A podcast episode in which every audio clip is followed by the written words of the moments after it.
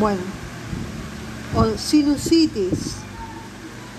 La definición de sinusitis es el compromiso, la, la sinusitis es el compromiso inflamatorio de uno o más senos paranasales. Se estima que entre el 0,5 al 5% de los catarros de vía aérea superior presentarán como complicación una sinusitis. El normal funcionamiento de los senos paranasales está relacionado con los factores abajo enumerados. La alteración en alguno de ellos favorecerá la aparición del compromiso sinusal. Entonces, ¿cuáles son los factores? Son cinco factores. La permeabilidad del ostium, el epitelio ciliar, la calidad de las secreciones, el clearance mucociliar adecuado y la inmunidad preservada.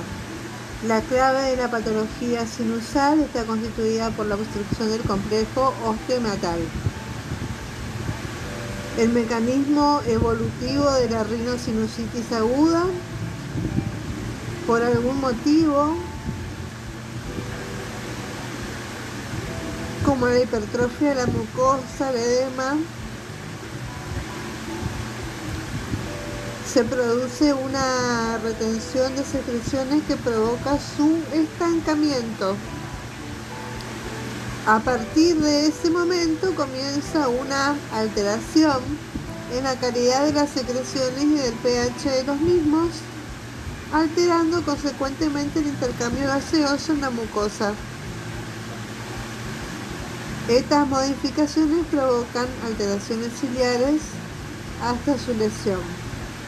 Al dejar de batir las cilias hay un aumento de patógenos, ideal para saprófitos. La mucosa aumenta su grosor y cierra el ciclo bloqueando el complejo osteomiatal. Acá tenemos los senos etmoidales, el seno frontal y el seno maxilar. A esta altura los signos y síntomas de la sinusitis ya son evidentes.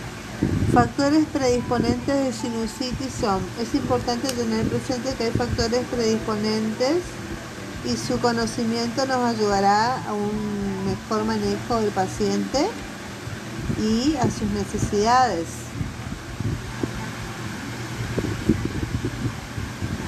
Bueno, que tenemos ejemplo, inmunodeficiencia, alergia, Anormalidades mucociliares, defectos anatómicos, cuerpo extraño, sonda nasogástrica, adenoiditis crónica o hipertrofia eh, adenoidea, natación, barotrauma, em, enfermedad fibroquística del páncreas, síndrome de Down, síndrome de Cartagena e infección vírica previa.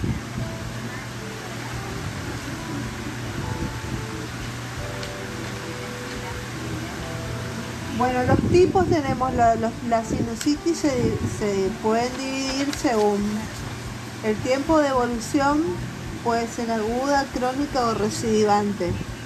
La, la aguda es una evolución de hasta 2 a 3 semanas, la crónica es una evolución mayor de 8 semanas y la recidivante es la reaparición de la sintomatología luego de la cuarta semana.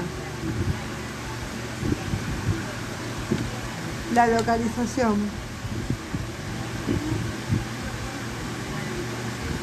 Etmoiditis, sinusitis maxilar, sinusitis frontal, frontomaxilar y pansinusitis la localización maxilar es la involucrada más frecuentemente en un 95% y puede ser exclusiva. Los senos frontales se comprometen en el 35%. La asociación más frecuente es con el seno esfenoidal, la frontal se asocia más con el seno etmoidal. El tipo de huésped son los eh, inmunocompetentes e inmunocomprometidos.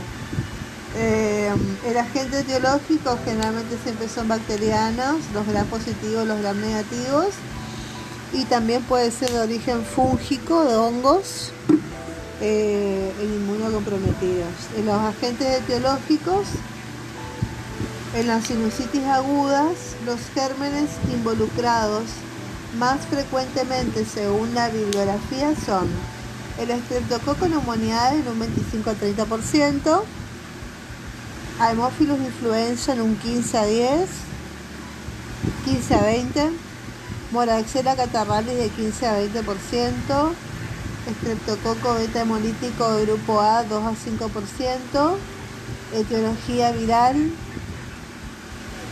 rinovirus para influenza, influenza adenovirus 15%. El diagnóstico de la rinosinusitis aguda. El diagnóstico presuntivo de la rinosinusitis se apoya en el conocimiento y la aplicación de los criterios mayores y menores. Los criterios mayores son obstrucción nasal, rinorrea mucopurulenta anterior, rinorrea mucopurulenta posterior y tos de día y tos de noche. Criterios menores, congestión facial, mal aliento, fiebre, dolor de oídos, dolor de los dientes, decaimiento y cefalea en el adolescente y el adulto. Hasta que dos criterios mayores estén presentes o un criterio mayor y dos menores para diagnosticar una sinusitis, completamos el diagnóstico tomando en cuenta la edad del paciente y los estudios por imágenes. Bueno, tenemos la radiografía frontonasoplaca, mentonasoplaca, se toma como patológico el engrosamiento de la mucosa mayor del 50%, compromiso unilateral, la presencia de niveles hidroaéreos, opacidad de alguno de los senos y hay que recordar que debido a la falta de neumatización del seno frontal no se debe pedir frontonasoplaca antes de los 10 a 12 años. La radiografía simple de CABUM, perfil de CABUM, suele ser de gran valor en los niños para confirmar la presencia de vegetaciones adenoides hipertróficas que puede ser el factor predisponente determinante. Tratamiento.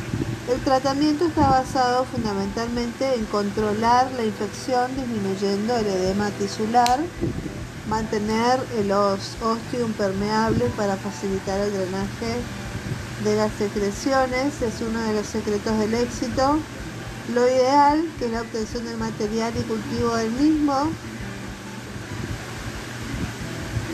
se contrapone a lo posible, por lo que lo habitual es la medicación antibiótica en forma empírica basada en las estadísticas de distintos centros mundiales tenemos los antibióticos, es importante tener presente que en episodios primarios la elección del antibiótico deberá pasar por los de primera línea, teniendo en cuenta el costo, la aceptación y la tolerancia. El antibiótico por excelencia es la amoxicilina, 100 miligramos kilo día, en niños hasta una dosis máxima de 2 gramos en un día. En los adultos se usa 2 gramos por día dividido en dos tomas cada 12 horas. Ante el fracaso del tratamiento o ante la presencia de un segundo episodio antes de los 40 días, se sugiere utilizar el esquema combinado de amoxicilina más clavulánico. 80 miligramos por kilo día de amoxicilina hasta 2 gramos. También en dos dosis hasta cubrir gérmenes resistentes especialmente el Haemophilus y la Moraxella, que pueden producir beta-lactamasa. Otro antibiótico pasible a utilizar es el cefurexime de 30 miligramos kilo día, administrado cada 12 horas hasta un total de 1 gramo por día en el adulto. Ceftriaxona se sugiere solo ante la presencia de complicaciones, que serían 50 miligramos por kilo día en el niño hasta alcanzar un gramo y las dosis de 1 a 2 gramos es la dosis a utilizar en el adulto. La medicación se realiza cada 24 horas por vía intramuscular o por vía endovenosa. Los macrólidos y la clindamicina son también útiles. Todos los antibióticos antes mencionados deben administrarse durante 10 a 14 días. Después tenés los descongestivos. Los descongestivos y antihistamínicos no han sido lo suficientemente estudiados como para determinar su utilidad. Las gotas nasales están contraindicadas. Analgésicos y antiinflamatorios se sugiere la utilización de ibuprofeno a 8 miligramos kilo día cada 6 a 8 horas en el niño y hasta 2 gramos en el adulto. Y el quirúrgico son lavados, drenajes, se plantean ante una mala evolución del proceso infeccioso, eh, la sospecha de enfermedad tumoral, micótica, abscesos, osteomielitis, pacientes inmunosuprimidos. Y en este último grupo es importante el aislamiento de gérmenes, como así también el drenaje de un foco supurado. Bueno, después tener la rinosinusitis recurrente y el tratamiento. En presencia de una sinusitis recurrente se considera que el tratamiento antibiótico no debe ser menor a los 15 días y no exceder los 20 días. El antibiótico de elección ya no es la amoxicilina sola, sino su asociación con clavulánico o surbactam. La cefuroxima y la eritromicina también pueden utilizarse pero ambas durante 10 días. Las quinolonas, en algunas de sus variantes, pueden ser utilizadas en el post-puber con excelentes resultados. La ceftriaxona se continúa reservando para el caso de rinosinusitis complicada. El ibuprofeno como antiinflamatorio y analgésico se debe continuar utilizando, al igual que los lavajes que ya mencionados con soluciones salinas hipertónicas, las que serán complementarias al tratamiento base antibiótico. Las complicaciones, se observan complicaciones en un 4 o 5% de los pacientes con sinusitis y son sepsis, abscesos epidurales y subdurales, osteomeritis, meningitis y celulitis perioditaria. en estas situaciones el paciente deberá ser internado para un mejor control adecuado tratamiento médico y eventual tratamiento quirúrgico. Es importante en los niños mayores que colaboran una enseñanza sobre el manejo de las secreciones nasales y la mecánica respiratoria.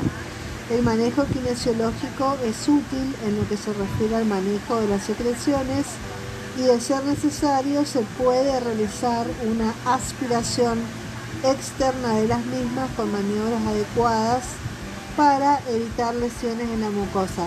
No está demostrada la eficacia de la quimioprofilaxis para las sinusitis recurrentes. Bueno, tenemos entonces acá, dice la doctora, que los corticoides, la dexametasona es la más usada. Se hace una dosis inyectable de ataque en enfermería más eh, tres días de dexa por vía oral y se usa 7 a 10 días para la sinusitis. Se usan 7 días de mantenimiento de corticoide tópico por spray nasal, que es un exhaler eh, mezclado con solución fisiológica. bueno, y en la placa, eh, bueno, aparte se usa un antibiótico que es la amoxicilina en jarabe, que tiene mejor sabor que la penicilina, se prefiere por eso y en las placas se ve velamiento total del seno, nivel hidroaéreo y engrosamiento de la mucosa y siempre hay que pedir eh, eh, fronto, meso, naso, placa.